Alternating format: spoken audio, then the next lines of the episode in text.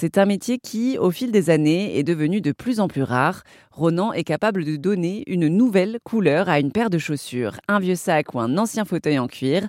Ces transformations, il les opère dans sa boutique, face aux passants à Angers. Ronan s'est d'ailleurs lancé dans cette belle aventure artisanale avec son ami Alexis. On est euh, coloriste, on vend euh, des souliers euh, donc qui sont fabriqués alors par une maison portugaise en l'occurrence chez nous. On détermine toute la couleur, etc. avec les clients en fonction de ce qu'ils veulent, des marrons, des bordeaux, des verts, en fonction de costumes ou autres. Et ensuite on fait toute la teinte sur mesure avec le degré de nuance qu'ils veulent, etc. à l'atelier directement en vitrine dans la boutique. Coloriste, c'est un métier que pour ma part je ne connaissais pas. Je pense pas qu'il soit très connu. C'est un métier qui remonte à il y a longtemps? Je dirais depuis qu'on fait des chaussures, je pense. Alors je peux pas remonter euh, trop loin non plus. Euh, moi, je connais plutôt euh, la, version actuelle du coloriste. Ça a été plus ou moins démocratisé par Berluti. Ça existe, je dirais, depuis au minimum une bonne centaine d'années, quoi. Qu'on fait vraiment ça. Les bottiers le font. Quand ils terminent une paire de souliers qu'elle est faite en cuir crust, donc non patiné, en général ils la teintent, ou alors ils font appel à des coloristes comme il y a un, bottier très connu qui s'appelle Stéphane Jiménez qui est à Bordeaux et qui travaille avec un coloriste qui euh, fait ses patines, etc. En tout cas certaines de ses patines. Mais ça a toujours plus ou moins existé. Hein. Dans les maisons euh, bottières, ça se fait depuis très longtemps. Hein. Quand on fait appel à un coloriste, c'est plutôt des maisons de luxe qui font appel à ce genre de métier? Initialement, c'est vrai que quand je parle de botterie, c'est plutôt de la botterie grande mesure. Donc, euh, on est vraiment là sur des artisans bottiers, souvent compagnons. Donc oui, en général, c'est quand même dans le secteur Berluti, on est sur des souliers à 1500 euros. C'est des très belles maisons, etc.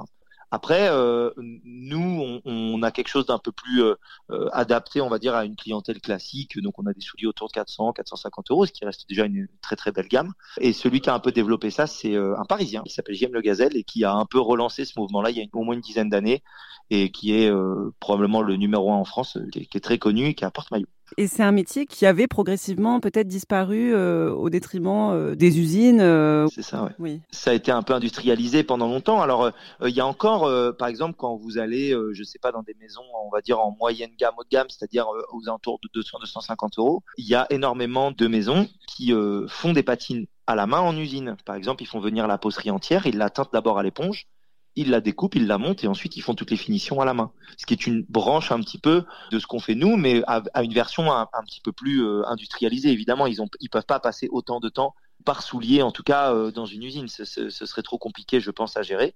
Après, évidemment, dans des collections un peu plus petites, euh, un peu plus chères, de marques un peu plus haut de gamme, évidemment, là, ils peuvent prendre le temps sur 15 paires de faire les 15 à la main. Et vous, dans votre atelier, on peut choisir, si on est client, euh, n'importe quelle couleur euh, de patine? Oui, exactement. Nous, on, a, on travaille. Euh, alors, il y en a qui travaillent sur catalogue. Nous, on trouvait que ça faisait moins sur mesure parce que finalement, le client, il choisissait quand même sur un catalogue. Donc, ça perdait un peu ce côté-là. Chez nous, on a toujours déjà des choses qui sont faites. Là, par exemple, je crois que je dois avoir 8 ou 10 modèles derrière de clients qui sont terminés qu'attendent euh, leurs propriétaires. Et donc, quand on a des clients qui viennent, euh, ils peuvent déjà se projeter. Ils ont euh, un bordeaux, un vert, ils ont des choses à regarder. Alors, toutes les couleurs sont envisageables ou il y a des couleurs où ça ne fonctionne pas?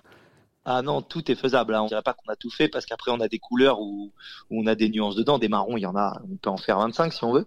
Mais oui, oui, non, tout est envisageable. On a fait des roses bonbons, on a fait des jaunes poussins, on a fait des, comme on a fait des marrons clairs classiques. On, on peut vraiment tout faire, des violets, etc. Et est-ce qu'il faut que ce soit des chaussures en cuir ou ça peut être d'autres matières? En l'occurrence, nous, on travaille avec des teintures cuir, donc il faut que ce soit absolument en cuir. Il faut que le cuir soit de bonne qualité, euh, mais c'est pas le c'est un facteur un peu euh, un peu bizarre. Par exemple, Weston fait des souliers d'excellente qualité, mais c'est très dur à décaper. Par exemple, là, je prends le cas d'une paire, par exemple, qu'on nous amène où il faut changer la couleur dessus, ce qui n'est pas du tout le même procédé que nous, les paires qu'on vend. Parce que sur ces paires-là, il faut retirer la couleur pour en remettre une autre. Après, euh, il faut forcément que ce soit du cuir, oui, dans le sens où euh, nous, c'est des teintures cuir, donc on peut pas faire autrement. Où est-ce que vous avez euh, appris ce savoir-faire là? Déjà, j'ai été formé par un gars à Cannes qui s'appelait Rousbeck, qui était quelqu'un d'extrêmement fort dans son domaine. Il travaillait pour une maison française là-bas. Il avait, il était patron d'une boutique et euh, donc euh, lui, euh, lui le faisait beaucoup. Et en fait, quand je travaillais pour cette maison-là, moi, ils m'ont envoyé là-bas totalement pour me former, ce qui était, qui était une chance incroyable. Et donc, il m'a formé. Je suis pas resté très longtemps. Hein. Je suis resté une semaine, deux semaines, deux semaines, quelque chose comme ça. Disons qu'il m'a fait gagner quatre ou cinq ans de tests que j'aurais dû faire. Il m'a montré plein de petits tips que lui connaissait et qui m'ont vachement aidé quand je suis revenu. Quoi. Et donc c'est un métier qui ne s'apprend pas euh, nécessairement dans une école? Non, non, non, non c'est un métier qui, il n'y a pas d'école de coloriste, enfin en tout cas pas à, mon, ma connaissance.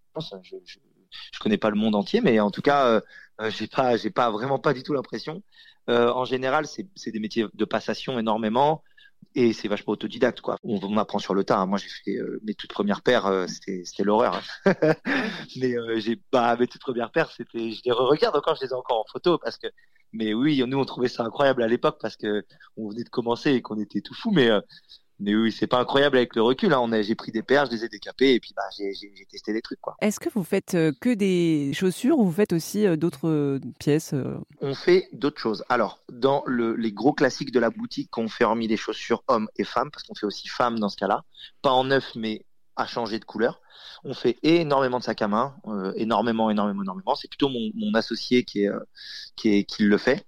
C'est lui qui fait les, sacs, les vestes en cuir. On fait beaucoup de vestes en cuir, qu'elles soient marron à passer en noir, noir qui grise parce qu'il y en a beaucoup.